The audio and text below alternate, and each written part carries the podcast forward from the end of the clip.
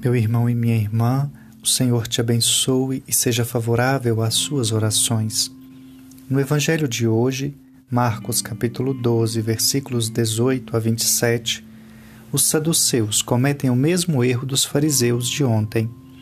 Querem aplicar as leis civis à realidade religiosa, aplicar uma lei para regular os costumes da terra à realidade do céu.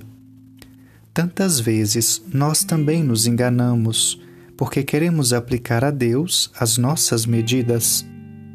O reino de Deus não cabe nos nossos limites. Somos convidados a amar além das fronteiras dos nossos preconceitos. Com coragem, amemos.